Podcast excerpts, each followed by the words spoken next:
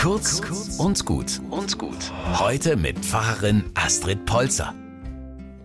Als Pfarrerin bin ich oft auf Campingplätzen und organisiere da Angebote der Kirche. Dort begegnet mir Lars, fünf Jahre alt. Er ist gern bei unserem Kinderprogramm. Er hört konzentriert zu, wenn biblische Geschichten erzählt werden. Er tobt beim Spielen mit den anderen über die Wiese. Basteln begeistert ihn weniger. Und ein Bild malen? Nein, das verweigert er konsequent.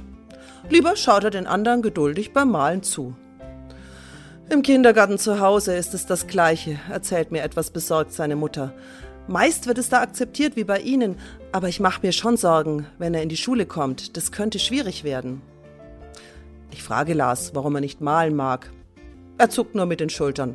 Mag ich halt nicht. Also unterhalte ich mich mit ihm. Darüber zum Beispiel, was er zu Hause am liebsten macht. Da wird er gesprächig. Trecker fahren mit dem Onkel und dann Heuballen machen. Weißt du, die transportieren wir dann mit der Maschine und dann.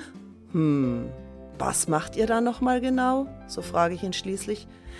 Habe ich das richtig verstanden? Die gleiche Maschine fährt, macht Heu und wo transportiert sie das dann hin?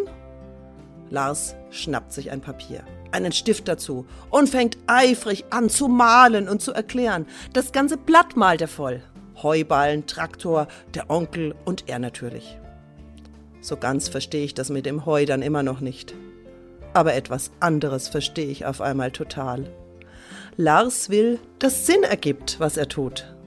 Ein Bild malen, um jemand etwas zu erklären, das ist sinnvoll. Sinnlose Tätigkeiten mag er nicht. Wow, eigentlich hat er total recht. Kurz und gut.